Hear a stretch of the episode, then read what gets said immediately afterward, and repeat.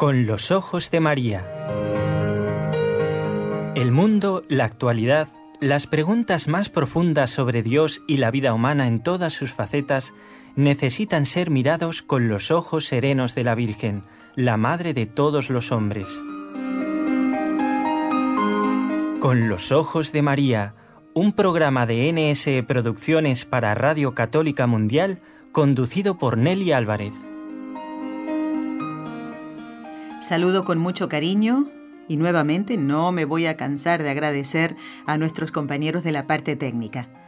Allí donde está Radio Católica Mundial está Jorge Graña, en Birmingham, en Alabama, Estados Unidos, del otro lado del océano. ¿Y por qué? Porque estamos aquí en la ciudad de Barcelona, en España, con el equipo NSE Nuestra Señora del Encuentro con Dios. Y en la parte técnica está Raúl García.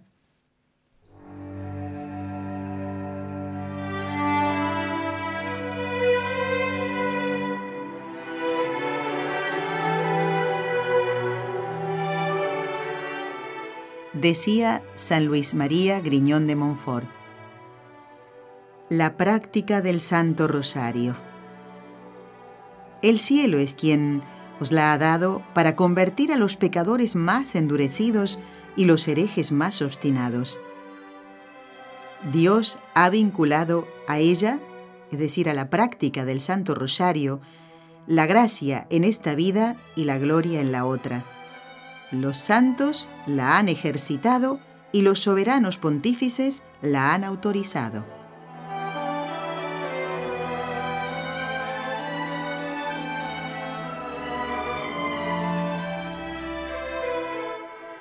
¿Y quién puede hablar de María y todo lo que va unido a la devoción a nuestra Madre, a la Madre del Cielo, a la Madre de Jesús, más que, que un santo? Todos los santos han sido marianos. De una u otra manera han recomendado la devoción a Nuestra Señora. Y en este ciclo Fátima, estamos muy contentos de recibir nuevamente al doctor Manuel Ocampo Ponce.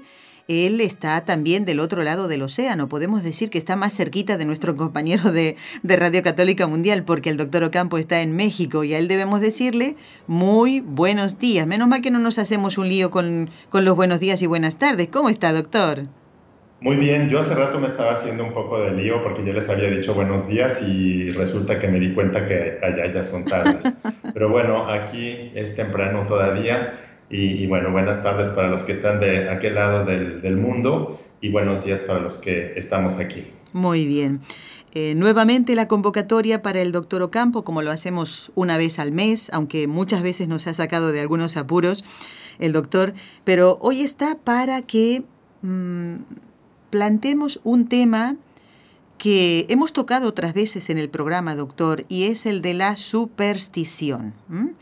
Eh, es muy importante que hablemos esto porque eh, la fe tiene que ser en nuestra vida no solamente algo abstracto, sino vivirla a la hora de desechar las supersticiones. Y alguno podrá decir, ¿y por qué hoy, qué es el día de un santo que protegía contra las supersticiones? No. Miren, esto surgió eh, porque el pasado día 13 de octubre, justamente hace una semana, eh, sí o sí tenía que estar en el programa, justo en el ciclo Fátima, la hermana Gisela Salamea, para hablar de los hechos de octubre del año 1917 allí en Fátima. Y se nos ocurrió, hubiera sido bonito también que el doctor estuviera el día 13, eh, porque mucha gente vive pendiente de los horóscopos, vive pendiente de mm, si las estrellas van para aquí, para allá, eh, el, el, pozo, la borra que decimos en Argentina del café, o cómo se caen las apargatas en el suelo, no sé, una serie de cosas que nos hacen pensar, ¿no? Que cuando falta la fe, la fe firme, no es que uno no crea nada, sino que se cree todo, todo. ¿eh? y le lleva a estar pendiente y, muchas veces angustiado con estas cosas. Por eso le hemos invitado al doctor Ocampo a, mm, hablar de este tema. Y pensamos en el martes 13, en el viernes 13 y una serie de cosas que mm, si uno tiene la fe firme, pues esto no tiene, no tiene cabida en ningún lugar, y menos en la vida de un cristiano.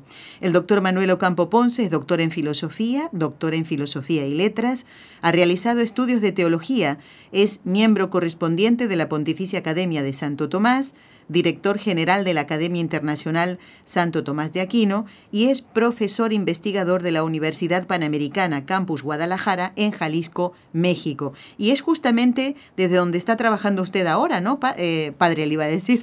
Eh, doctor Ocampo, está en la universidad ahora. Sí, aquí estoy en la universidad, como siempre, en el mismo lugar y bueno, muy contento de participar con ustedes y poder compartir estas ideas, estas reflexiones que pues son, son tan importantes para nosotros los católicos porque de verdad, Nelly, como tú lo decías, a veces vemos a tanta gente, yo digo, esclavizada por la, por la superstición o por la credulidad. Eh, es algo que esclaviza porque como que el demonio, que es lo que está detrás de eso, porque si nosotros lo observamos, es decir, reflexionamos un poco en lo que es la, la superstición, nos daremos cuenta de que detrás de, ella hay algo demoníaco porque lleva, conlleva algo de idolatría. Hmm. Recordemos que, eh, bueno, hay que creer en Dios como objeto de nuestra fe y en todo lo que Él nos ha revelado, en la revelación, que es eh, la Sagrada Escritura, Antiguo y Nuevo Testamento, y la tradición de la iglesia. Aquí también es importante que nosotros sepamos que primero fue la tradición y después la Sagrada Escritura, porque también por ahí a veces entra la idolatría, entra la superstición, entra la credulidad, entra el fanatismo, el fundamentalismo, vicios contra la religión y contra la fe, que es muy fácil caer en ellos. Y es muy fácil que caigamos y el motivo por el que caemos es porque sí, pues la fe es un don de Dios, es un don que recibimos eh, a través del bautismo, es la forma natural de recibirlo, aunque algunos como por ejemplo San Pablo o San Agustín y otras muchas personas lo han recibido por una gracia actual, eh, aunque no hayan sido bautizados, Dios los llama, se convierten y entonces ¿qué sucede? Bueno, pues hay estas dos vías, ¿no? Una por esta gracia actual que recibe la fe, la persona, y luego se bautiza, y la forma habitual que es a través del bautismo recibimos la fe, pero luego, ¿qué sucede? ¿Verdad? Esta fe es una virtud sobrenatural infusa que Dios nos da, en, eh, nos las infunde en nuestra alma, propiamente más en el intelecto, en las facultades superiores, del hombre es donde infunde Dios esta fe. Esta fe también hay que distinguirla de la fe natural. Nosotros, la mayoría de nuestro conocimiento que tenemos es por fe. Pensemos, por ejemplo, ¿quién ha medido el diámetro de la Tierra? O sea, sabemos que mide, no sé, creo que por alrededor de 12.000 kilómetros, yo no sé, no tengo el dato exacto aquí, lo que hayas, sí, no, lo que hayas, lo que sea, no importa, lo que importa es el ejemplo, es que nosotros no hemos ido a medirla. No. Entonces, confiamos por la fe en lo que dicen los que la han medido, ¿no? Si nosotros hablamos a nuestra casa, con nuestros padres, y nos dicen, ay, por acá está lloviendo, pues ni lo dudamos, ¿verdad? Tenemos fe en lo que nos dicen porque los consideramos fidedignos. Sin embargo, el don de la fe, la virtud sobrenatural de la fe, es creer todo lo que Dios ha revelado y el motivo por el que lo creemos es porque Dios es quien lo revela.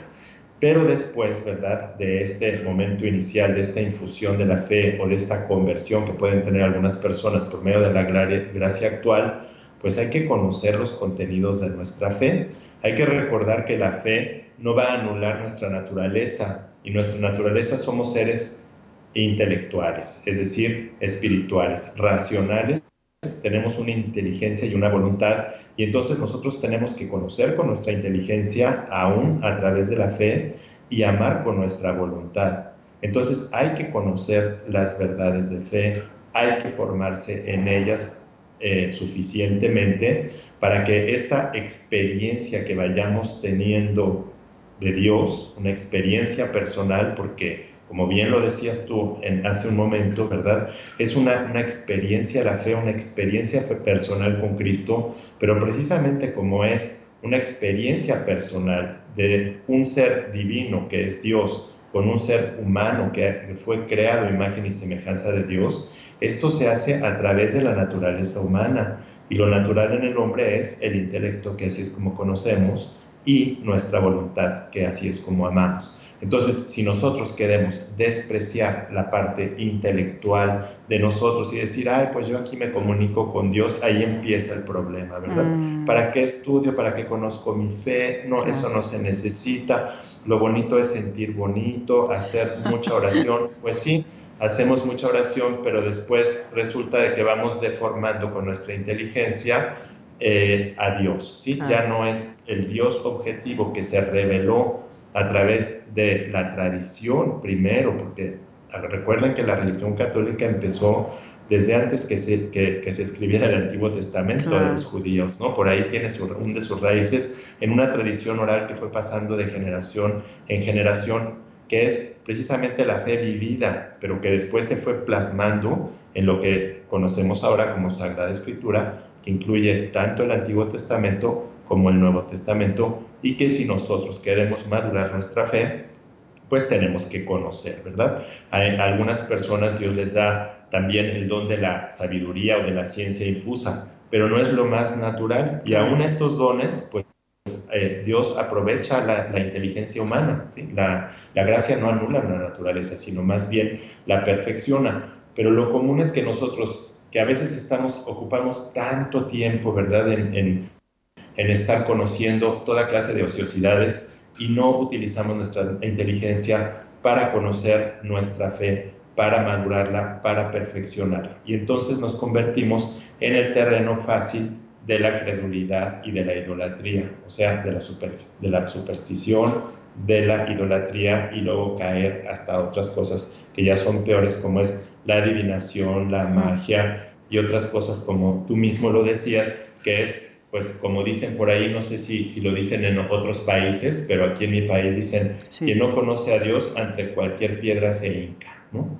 Y entonces acabamos arrodillándonos eh, ante cualquier piedra, ante cualquier ídolo, ante cualquier cosa y poniendo nuestra fe en tantas cosas, ve uno tantas cosas, tantas credulidades, eh, sobre todo a veces también con esto de, de los tantos, tantos videntes que aparecen, adivinadores, magos, personas que, bueno, no dudamos, ¿verdad?, que alguna persona Dios se le puede, le puede hablar, que la Virgen pues nos habla, nos comunicamos con ella, pero ya cuando las cosas traspasan, ¿verdad?, los límites de una fe, entonces se convierten en credulidad, que es un vicio por exceso de la fe, y entonces ya no es Dios el que está ahí, sino es el demonio, ¿sí? Y el demonio esclaviza. Entonces nosotros empezamos a notar esto que tú decías al inicio del programa, que las personas pues están más pendientes, ¿verdad? Del horóscopo, de que ahora es viernes, de que si tengo que colgar esto aquí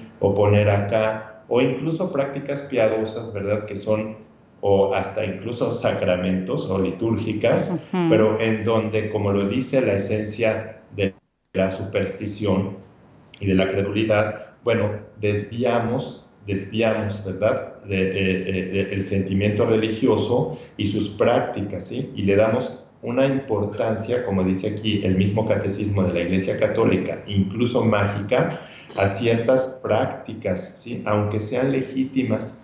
Hay personas que si no traen la medallita, entonces sienten que ya perdieron toda la protección de Dios porque se les olvidó ese día. Claro. Y es tal su superstición, esto ya es una esclavitud, esto no puede ser, ¿sí? La, Dios no se va a quedar con la medalla en tu casa, si no la trajiste, bueno, pues no pasa nada porque eh, tú conoces cuál es tu fe y la tienes puesta en donde debe estar, ¿no? Ahora, qué bueno que tú traigas la medalla, porque es, una, pues, es un artículo religioso que te recuerda a Dios, Que, te, que te distingue, que además incluso puede tener una bendición especial, ¿verdad? Que, que hayan hecho algún, eh, algún sacerdote, o incluso esta medalla tan hermosa que es la de San Benito, no sé si ustedes la conocen, sí. que eh, incluso, bueno, pues él es el padre de los exorcistas, expulsa al demonio. Sí, pero el que lo expulsa es Dios al final, ¿sí? Ni siquiera San Benito, ni, ninguna, eh, ni ningún santo, ni, ni, ni, ninguna criatura puede hacer esto más que, Dios. más que Dios. Las demás criaturas, incluyendo las espirituales, como pueden ser los ángeles, los santos, la misma Santísima Virgen María, pues eh, no, no son quienes realizan realmente los milagros, sino simplemente interceden por nosotros, pero es Dios el que está. Y Dios, como lo sabemos, es omnipresente y omnipotente, está absolutamente en todas partes.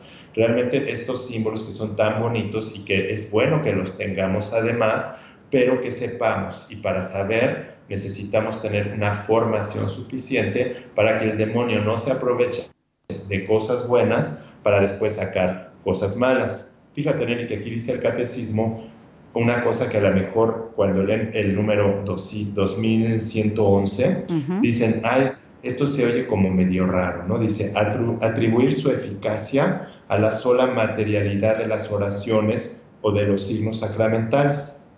Fíjense, decimos, ay, ¿qué querrán decir con esto de atribuir su eficacia a la sola materialidad? Es decir, todos todo lo que nosotros realizamos pues tiene una materia y una forma. Y la materia son los signos externos que hacemos, ¿no? que nos arrodillamos, que sacamos la medalla, que encendemos la, el cirio, que esos son signos materiales. Pero esos signos materiales tienen una forma que es la que los hace ser y que es, y que es lo que realmente es eficaz porque es ser que participa Dios a las cosas. Entonces, si nosotros le quitamos esa parte de Dios y dejamos nada más el signo y ponemos demasiado peso en ese signo, entonces después va a acabar que si no tuvimos con qué encender la vela, mm. pues entonces se va a caer el mundo, Dios ya no va a actuar y, y entonces le estamos dando más peso a lo material que a lo formal, es decir, a la materia que al ser mismo, al que a Dios, que en última instancia es el mismo Dios. Entonces, todo esto eh, nos sucede, ¿no? Y a veces nos sucede con buena intención porque somos hasta un poco escrupulosos también, eh, esta conciencia escrupulosa, ¿no? De que, bueno, queremos todo hacerlo tan perfecto y tener eh, la Virgen y no sé qué, y total que si en un momento dado no la pudimos poner porque nos cambiamos de casa y está en otro lugar, pues sentimos que ya se acabó, que estamos desprotegidos y que no vamos a poder tener ya el auxilio de Dios ahí entra la, superstición y entonces el demonio es muy sutil y muy astuto, porque en mm. ese momento que él que le das más peso a lo material que a lo formal, que le das más peso a una cosa y vas excluyendo a Dios, ¿sí? De ese acto piadoso o de ese acto de fe o de religión, y entonces te vas moviendo hacia lo que le encanta al demonio, que es la idolatría, ¿sí? Es decir, poner tu fe en otra cosa que no sea Dios, ¿sí? Entonces es un culto falso realmente que ya no es que ya no es de Dios. Entonces, acuérdense que la esencia de la idolatría es poner otra cosa en el lugar de Dios, es decir, reverenciar a una criatura, ya sea aunque sea una medallita o lo que sea, ¿verdad? Si tú no entiendes el verdadero sentido de la medallita y le das más poder a la medallita que a Dios, pues el día que no la traigas, ese día sientes que ya no está Dios. Claro. Y entonces, ¿de quién, quién es el que sale ganando ahí? Pues el maligno, ¿sí? El maligno porque ya logró que pusieras tu fe en otra cosa. En una cosa, muy bien. Doctor, es, es eh, realmente esta explicación es un, un gran inicio ¿eh? Mm, para esta entrevista, esta charla. Vamos a hacer ahora una pequeña pausa y después quiero comentar, a ver si lo podemos hacer, este, usted acaba de decir hace un ratito el dicho este de que si no tenemos a Dios, pues es verdad, nos arrodillamos ante cualquier piedra, ¿no? Es así. Pero mm, también habrán oído, y este creo que también es internacional, ¿eh? martes 13, no te cases ni te embarques. Enseguida volvemos.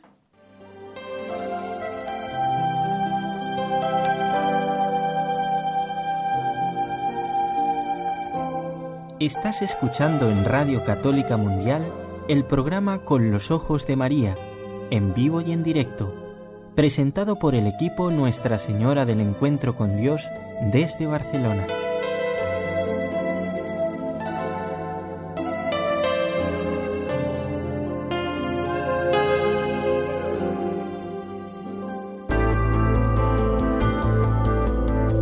¿Quieres escribirnos ahora mismo? Puedes hacerlo al siguiente correo electrónico con los ojos de María arroba nsradio.com.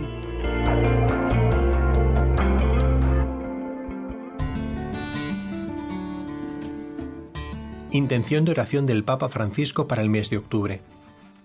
Por el mundo del trabajo, para que a todos les sean asegurados el respeto y la protección de sus derechos, y se dé a los desempleados la oportunidad de contribuir a la construcción del bien común.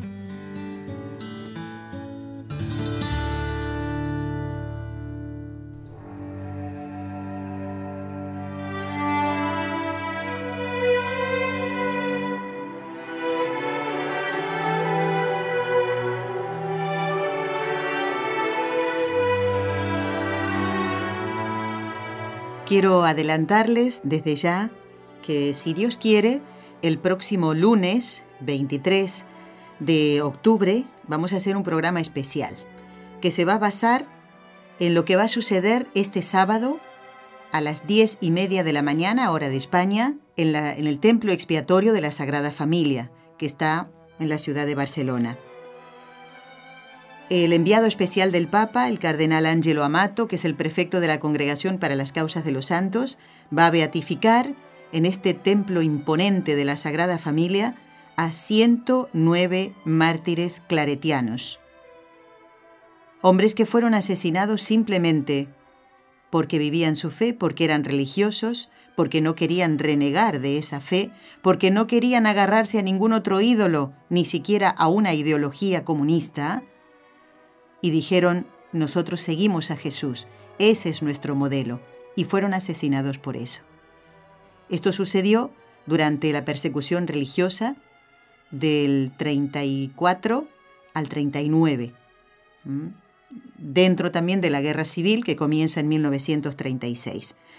Eh, parte de este equipo NSE va a estar presente y el lunes 23 vamos a hacer un programa especial. No podemos asistir a todas las beatificaciones y a todas las canonizaciones. Ya quisiera yo estar así, viajando de aquí para allá, como el cardenal Amato, para beatificar, pero no podemos. Pero en este caso, sucediendo esta ceremonia en la ciudad de Barcelona, pues eso hace que, eh, y estando tan cerquita, a pocas paradas de metro, pues vamos a ir allí. Estamos preparando ya el programa especial. Los invito a compartir ese programa. Y además, no tanto porque sean todos españoles, sino por una cosa fundamental, amigos, porque son modelos para la Iglesia. ¿eh? Y necesitamos en este momento modelos como ellos. No se lo pierdan porque hay eh, grabaciones que, les van a impactar realmente. ¿eh? Hasta de Argentina tenemos también. Así que yo invito a los argentinos que están escuchando el programa con los ojos de María hoy, que no se pierdan el programa del próximo lunes. Y a todos los de cualquier nacionalidad. Eh, doctor, el próximo domingo, 22 de octubre, la Iglesia celebra el Domingo Mundial de las Misiones, que llamamos comúnmente DOMUN, y tiene un, el mensaje que escribió el Papa Francisco para esta Jornada Mundial de las Misiones, un título que podemos unir eh, al tema que le hemos invitado a, a tratar en el día de hoy, y es la misión en el corazón de la fe cristiana. Estamos cumpliendo nosotros un trabajo como misioneros a través de los medios de comunicación. Dios a mí no me ha llamado a evangelizar en Zimbabue o en Tanzania o en países de América pero no me ha llamado el Señor a trasladarme hasta allí. Y a usted tampoco, porque usted está en México. Somos misioneros en nuestro lugar porque estamos también llevando la palabra de Dios. Y eso es lo que intentamos con estos programas. Luego hablaremos un poquito también porque eh, debemos acordarnos de los misioneros. Eso, ellos sí han sido llamados, pero tenemos que ayudarles. ¿eh? Y agradecerán los misioneros que trabajan en todo el mundo ¿eh? que conozcamos su labor. Y, y esta labor, la nuestra, es la de tratar estos temas para que nuestra fe sea firme y en este caso no nos dejemos llevar de la superstición. Eh, doctor, al elegir, como estamos en el ciclo Fátima, este programa forma parte de ese ciclo, es el número 63, usted está haciendo el programa número 63 del ciclo Fátima, pues al elegir la Santísima Virgen María, el día 13, escuchen esto, ¿eh? en Fátima, y no solo eso, sino invitar a sus hijos a estar presentes cada día 13, no dijo los espero el 20 o si no pueden ese día el 22, ¿eh? Eh, no nos está demostrando con esto la Santísima Virgen que la superstición no tiene ningún fundamento, porque imaginémonos, doctor, martes 13, no te cases ni te embarques, y si yo quiero casarme el 13 de mayo, ¿eh? Como y cae martes, voy a suspender todo porque cae martes o primero me voy a enterar si es martes o viernes 13 y lo desecho para hacer algo tan importante en la vida de, de dos personas, hombre y mujer que se unen para siempre, simple y no voy a hacer un viaje porque cae un martes 13. O sea, a ver, la Virgen no nos está demostrando con esto que la superstición no tiene fundamento alguno. Por supuesto, eh, desde luego la Virgen, recordemos que bueno, desde el Génesis dice, ella te pisará la cabeza, la cabeza de la serpiente, ¿no? Y entonces, como quien está atrás de la superstición es el demonio, entonces, obviamente, ¿verdad? Eh, ¿Quién mejor para poder combatir que esto que la Santísima Virgen María? Por eso también es tan importante, ya veremos más adelante en el programa, ¿verdad? El, rezo del, del rosario. Sí pero aquí, en este segundo punto que estamos entrando a tocar, que es esto del viernes 13, el martes 13, bueno, pues aquí encontramos nosotros mm, el deseo que hay en el hombre, que es un deseo que viene de nuestra naturaleza caída, es decir, una voluntad afectada por el pecado, que es tener poder sobre varias cosas que a nosotros nos fascinan y que corresponden principalmente a Dios y no al hombre. Es decir, el poder sobre el tiempo, el poder sobre la historia y también el poder sobre los hombres, ¿sí? Entonces, como nosotros queremos eso, pues es muy fácil que nos tiente el demonio a través de buscar poderes ocultos y supersticiones, como sería, por ejemplo, esto de la adivinación o de la superstición de estar pensando, como tú bien lo dices, de que porque es día, aquí decimos, mm, eh, es martes, eh, ni te cases ni te embarques, pero también decimos, ni de tu casa te apartes. O sea que peor todavía porque ni siquiera puedes salir, ni siquiera puedes salir de la casa porque, porque resulta que es martes. ¿No? Y ni siquiera que sea 13, sino nada más. Bueno, nos dejamos llevar, ¿verdad? Por el demonio. Estas cosas hay que cortarlas de raíz. En cuanto se nos presentan, en cuanto nos las dicen, en ese momento rezamos una Ave María y en ese momento nos salimos felizmente y realizamos nuestras actividades porque al demonio hay que cortarlo inmediatamente y no darle más vueltas a eso. Sí, recuerdo una vez que, bueno, yo trabajaba en un lugar donde la gente era muy supersticiosa y entonces pues tenían toda clase de cositas, ¿eh? que aquí no sé en otros países, pero se usan que los ojos de venado, que unas fotos con unos piecitos cortados, que, oh. o sea, toda clase de artefactos, pero una cantidad tremenda, ¿no? Y entonces tan pronto vieron que yo este, me acercaba a la iglesia y, y bueno, pues estaba yo dando algunos cursos de formación, pues fueron por mí inmediatamente varios compañeros y me llevaron un montón de cosas y me dijeron que pues que no sabían qué hacer con esas cosas porque estaban completamente atrapados por ellas. O sea, si no ah. las tenían, si no las, eh, bueno, no sé cuántas cosas, cuántas ideas no les había metido ya el demonio. Y entonces no, no, no sabían qué hacer porque no se atrevían. Entonces agarré y dije, pues dénmelas. Y agarré y las, las eché todas a la basura inmediatamente y ahí se acabó la esclavitud.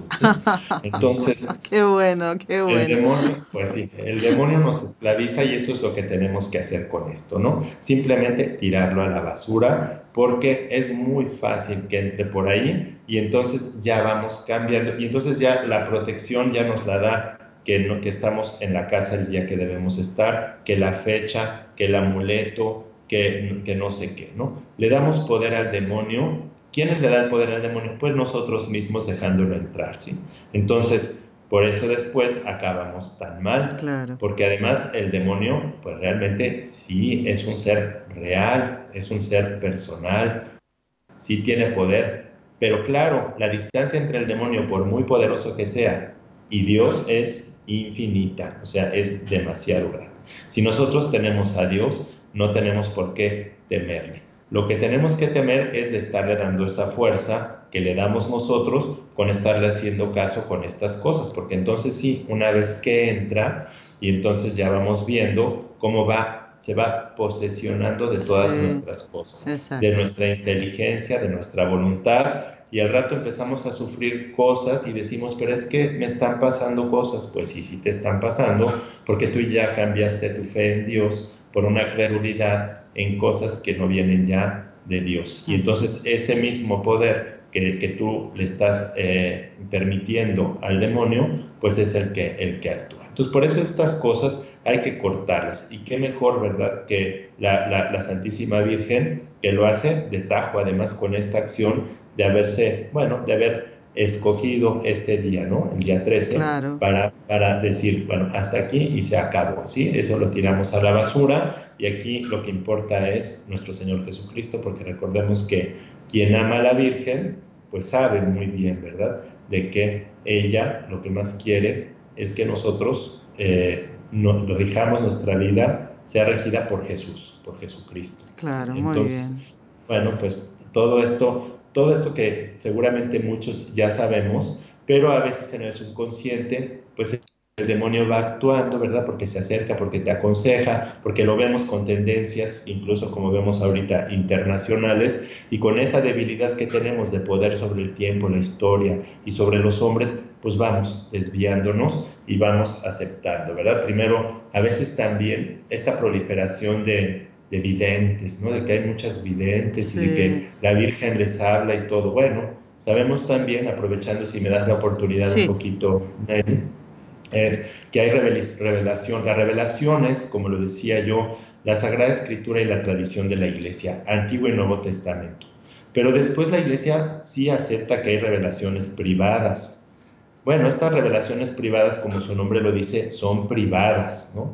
Ahora que se ha aparecido como en Fátima la Virgen y cuando ha querido que esto se haga de alguna manera público, bueno, pues la Virgen, por eso la iglesia es tan cautelosa en esto, ¿verdad? Porque no podemos hacerle caso también a cualquier persona que dice que Dios le habla, que le habló un santo, que se apareció, que se, o sea, si a ti se te apareció, pues es una cosa privada que tú tienes que tratar con tu director espiritual, para que no se vaya a meter el demonio por ahí, porque también es muy fácil que el demonio eh, nos, nos, agarre por ahí, ¿sí? Y no estar confiando en videntes, porque lo que Dios te quería decir ya está dicho en el Antiguo y Nuevo Testamento. Y luego las revelaciones que son privadas, bueno, hay que estar pendientes de la autoridad de la iglesia, que es la que puede determinar en cada caso y es muy cautelosa en eso para demostrar cuando realmente es eh, Dios el que está detrás de esto y no el demonio que es muy fácil que se disfrace de Dios porque eso es lo que a él le encanta obviamente.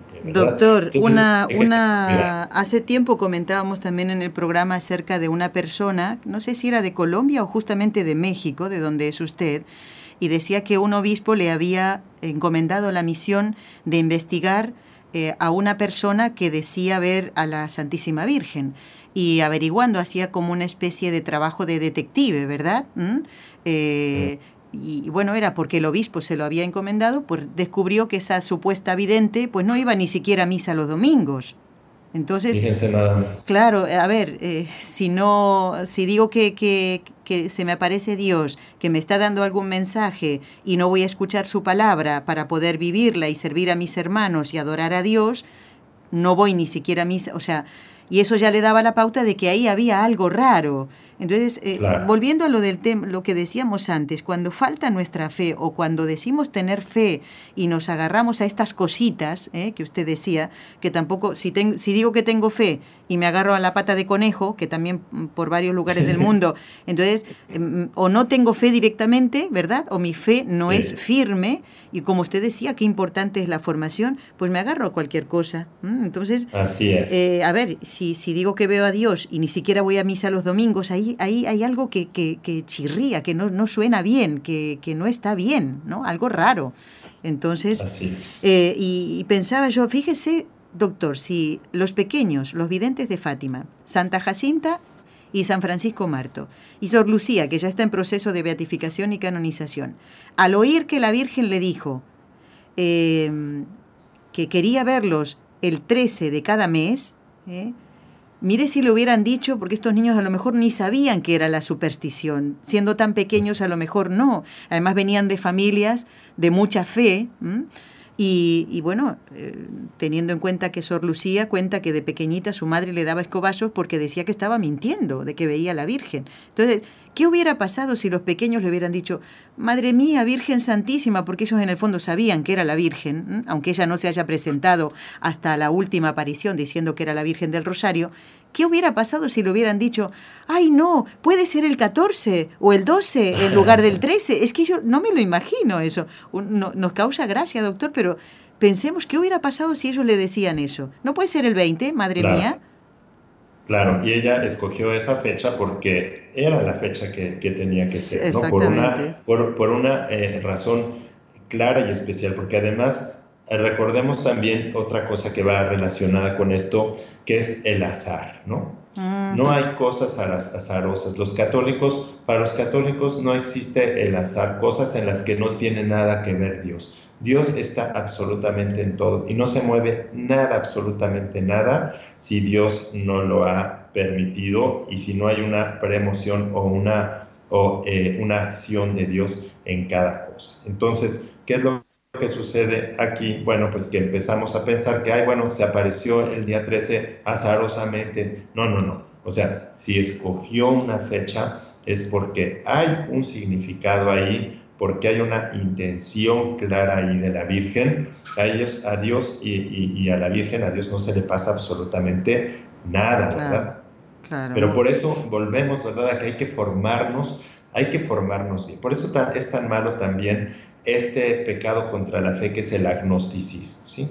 Que es decir, bueno, todo es cuestión de experiencias, todo es, cuestión de, de, contactos personales, sensoriales con Dios y de comunicarnos nada más así. No, no, no, o sea, hay que, eh, la Iglesia Católica valora muchísimo y siempre lo ha hecho en toda la historia el valor de la inteligencia iluminada por la fe, ¿verdad? Porque la fe y la razón son, como lo decía en, esta encíclica tan bonita, Fe y Razón, San Juan Pablo II, como las dos alas, ¿verdad?, del cristiano y de, nuestra religión. Entonces, negar una o negar la otra es igual de malo, tiene que haber un equilibrio. Si una ala está grandota y otra está pequeñísima, pues acaba volando mal. ¿no? Entonces, yo creo que fue muy significativo. Si ustedes leen esta encíclica, es tan bonita y cómo eh, San Juan Pablo II eh, le da tanto peso y tanto valor precisamente para que para no caer en todas estas desviaciones porque finalmente vienen de dos cosas de la ignorancia y luego también de la insidia del, del, del maligno que se aprovecha, ¿verdad? De que estamos débiles, de que no estamos fuertes intelectualmente y además también en los sacramentos, ¿verdad? En la oración. Por eso también eh, ahora que pasemos al siguiente punto del rosario, pues es tan importantísimo el rosario, ¿verdad? Porque es, sí, desde luego tiene que haber acciones, no es nada más te quiero mucho con la inteligencia y con la voluntad, sino que hay que tener acciones de amor como en cualquier relación personal que tenemos, porque así somos los humanos. ¿De qué sirve que te quieran mucho con la inteligencia si nunca te demuestran absolutamente nada, ¿verdad? Una persona así pues no, no, no está completa, ¿verdad?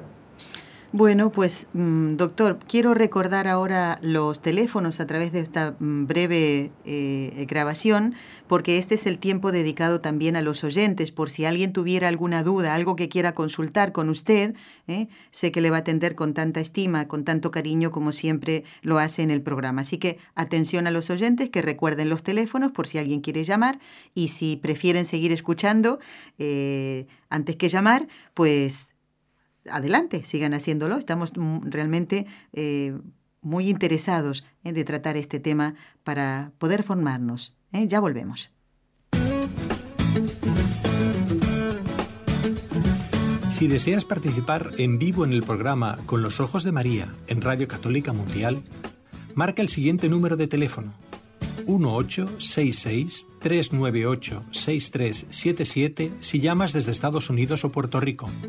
Si llamas desde otros países, marca el código internacional y luego el número 1-205-271-2976.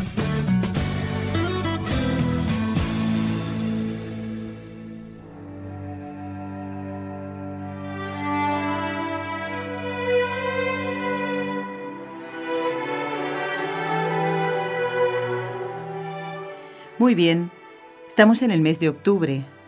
Hoy es día 20 y mm, decía ya, adelantaba un poquito el doctor Manuel Ocampo, que es nuestro invitado en el día de hoy, que tocaríamos el tema del rosario. Nos quedan cinco minutos para rezar las tres Ave Marías, doctor, así que eh, le pedimos eh, a ver si podemos llegar justo a esa hora para no dejarnos tampoco la última pregunta, porque todas son importantes eh, de cara justamente a aclarar estos temas y a afirmar nuestra fe, que sea realmente firme. ¿Basta con llevar el rosario al cuello?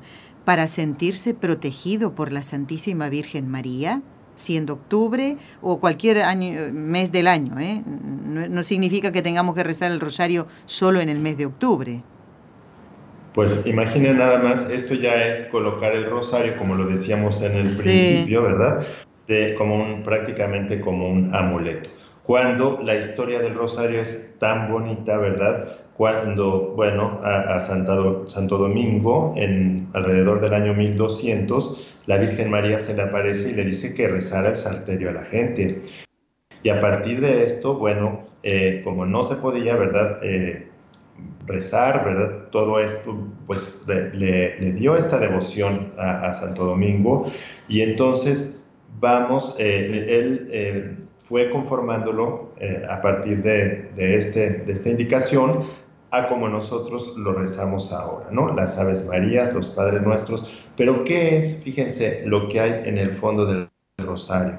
Bueno, pues eliminar o correr principalmente al demonio, ¿sí? Eso es una de las funciones muy importantes del... Entonces, el rosario es un arma eficacísima contra las herejías, contra la superstición, contra la idolatría, contra la apostasía, todo esto se vence, por eso se vence con eso. Por eso desde el siglo XII, ¿verdad? Eh, bueno, y después, posteriormente, con eh, San Pío V, pues ha habido tantos eh, intentos de la iglesia, de la autoridad de la iglesia, de los papas y del magisterio, para promover fuertemente el reto del rosario. Pensemos, ¿verdad?, en tiempos de tantas herejías, porque a veces pensamos que ahora es cuando eh, surgieron todas las herejías, y no, las herejías surgieron desde el principio, siempre han existido porque el demonio siempre ha querido actuar en todas partes, sí, pero muy perturbados por la herejía, siempre quien ha vencido eh, eh, a partir de que de esta devoción tan hermosa del rosario, pues es la Virgen a través del rosario. Pensemos en León XIII, ¿verdad? Las encíclicas tan bonitas que escribió, en donde, bueno, al menos eh, tiene 10 y 6 documentos sobre el rosario, imagínense nada más. El Papa, incluso algunos le han llamado el Papa del Rosario. ¿Por qué? Pues porque eh, él dice que ayuda, ¿verdad?, a derrotar la herejía, la apostasía, la superstición, la idolatría, pero obviamente hay que rezar el rosario. Después tenemos a San Pío eh, XI o XI, ¿verdad? Ya en el siglo XX tiene una encíclica muy bonita sobre el, rosario también, que escribió el 29 de septiembre, la publicó de 1937, y luego San Pío XII, o Pío XII más bien, eh, también tiene, ¿verdad?, sobre el rezo del rosario, ¿Para qué? Para curar todos los males. O sea, en el, en el rosario tenemos un arma poderosísima, pero por lo que representa, por la unión tan íntima que produce en el alma del que lo reza con los misterios de la redención. ¿sí? Eso es lo, hermoso, ¿sí? que nosotros nos unimos a través de estos rezos y nos porque nos involucramos o nos adentramos en los grandes misterios de la redención del hombre. Y eso tiene una fuerza muy grande, ¿sí? Unitiva con Dios y para vencer al demonio. Doctor, tenemos una llamada que nos llega desde Dallas. Si le parece, ya saludo a Margarita, ¿eh? Sí. Buenos días, Margarita, ¿cómo estamos? Gracias a Dios. Bueno. Mi pregunta para el doctor, este, yo nada más quería saber, porque ayer precisamente me enteré de que mi hermano este, lo llevaron, él, él está, quiere eh, desintoxicarse, él es alcohólico, y ya decidió, pero lo llevaron con una persona que supuestamente cura. Este, ellos están en México, pero este, lo llevaron y yo lo que quiero saber es si de verdad esta persona tiene, ese, o sea, que se tiene, supuestamente cura con, con pero que cura con sirios y ha curado supuestamente a una, una sobrina nieta. Entonces no sé si de verdad esto está bien o quiero saber si... No sé, la, la persona estaba a la iglesia, me dicen que va a la iglesia, que tiene santos, pero en realidad no sé más. No sé más.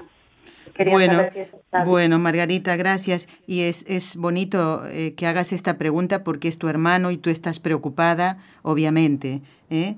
Eh, bueno, doctor, mm, a ver qué le contestamos a, a, Margarita. A ver. Bueno, aquí hay que ver dos cosas, ¿no? En, en, primer lugar, bueno, en la iglesia sí hay personas que pueden recibir dones de, de, curación, siempre ha existido esto dentro de la iglesia. Sin embargo, eh, lo que decías tú, Nelly, eh, hay que ver muy bien qué tipo de persona es, hay que asesorarse también, ver si es una persona, cuáles son los frutos de esa persona y eh, en qué comunidad de la iglesia está para ah. dirigirnos con la autoridad, que en este caso pues es el párroco que debe estar al frente de ahí. Recordemos que en la iglesia, la iglesia hay una jerarquía eclesiástica que es la autoridad y a través de esta autoridad, pues eh, nosotros, ¿verdad? Los fieles recibimos, eh, bueno, pues el, apoyo o la, la, comunicación que debemos tener adecuada con, con, el mismo Dios. Y entonces yo creo que es muy importante que acudir, ¿verdad? A ver con el párroco, ¿quién es esta persona? ¿Cuáles son los frutos que ha dado? Pero además no dejar de lado también la parte humana, porque hay que poner los medios humanos. Y recordemos también que las adicciones tienen una parte que tiene que ver con la química cerebral. ¿No? Mm. Entonces, si ya el cerebro también ya, se, ya cambió porque la adicción te produce cambios neuronales, cambios en la química cerebral, pues también tenemos que atender esta parte fisiológica que es muy importante para romper esos hábitos que ya de la parte espiritual pasaron también a la parte fisiológica, a la parte bioquímica. Pero hay que ir con la autoridad, que es el, sacerdote que está al cargo de esa comunidad y, y ver si esa persona realmente tiene pues a lo mejor ese don, aunque el que lo va a curar es Dios, no la va a curar él, obviamente, ¿verdad? Es Dios el que cura y lo cura a través de la, de, la oración. Bueno, pues entonces que lo diga la autoridad competente, ¿no? Muy bien, doctor, muchísimas gracias. Y yo me atrevería a agregar para Margarita, eh, es muy importante esto que usted está diciendo, eh, su hermano puede necesitar y, va a necesitar seguramente un profesional, ¿verdad? Un psicólogo, tal vez un psiquiatra, un médico que evalúe eh, sus daños físicos, ¿verdad? También una serie de estudios médicos.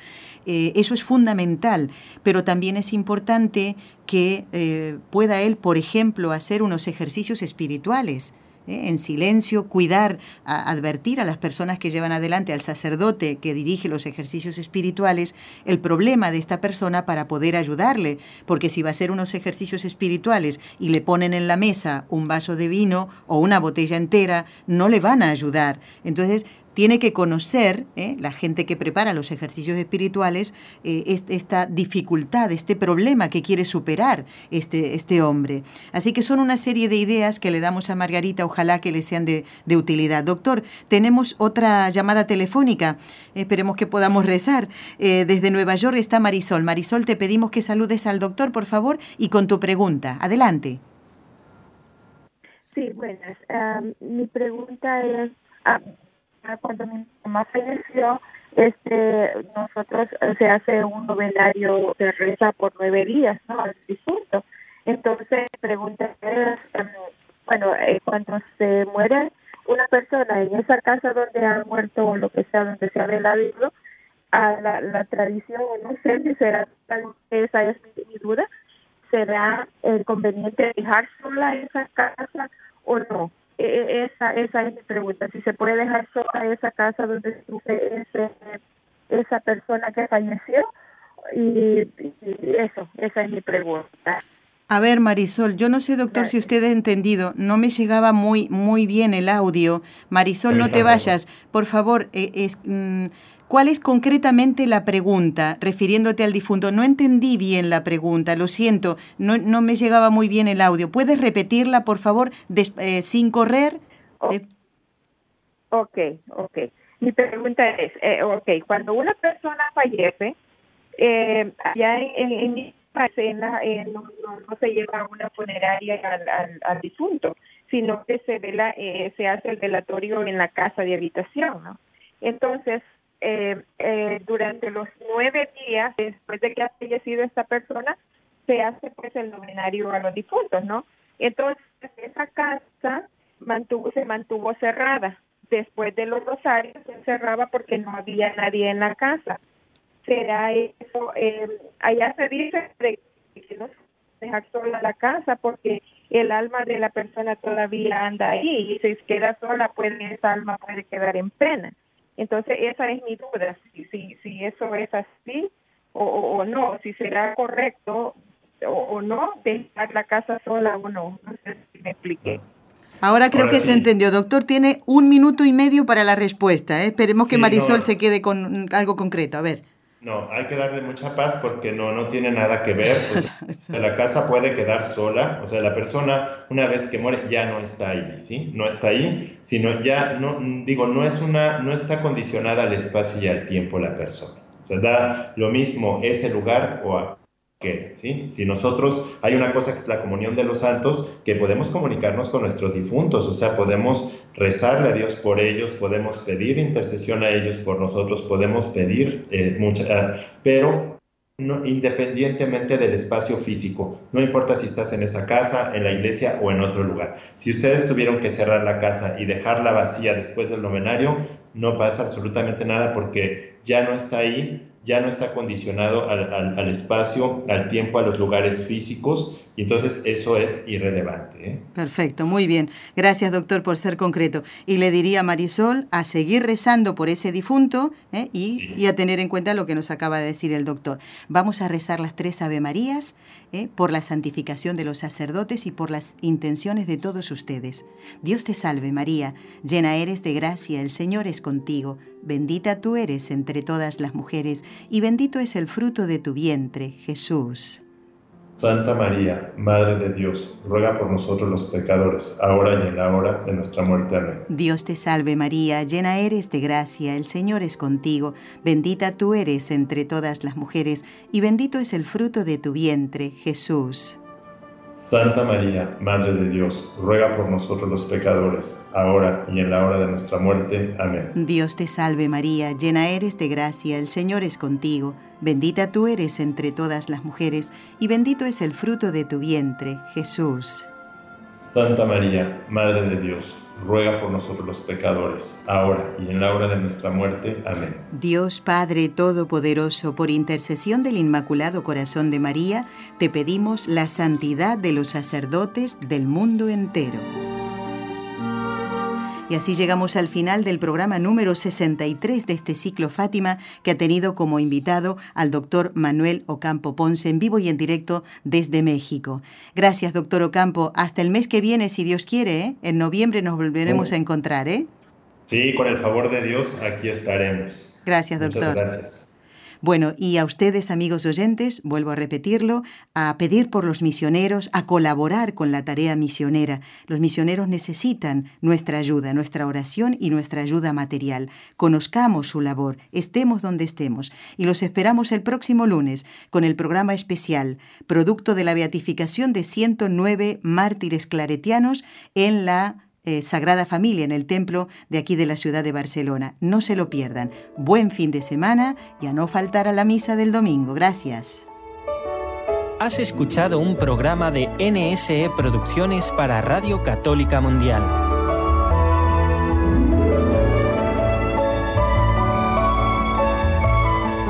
¿Quieres conocernos? Escríbenos al correo electrónico con los ojos de María arroba nsradio.com. Envíanos tus sugerencias o comentarios con los ojos de María arroba nsradio.com.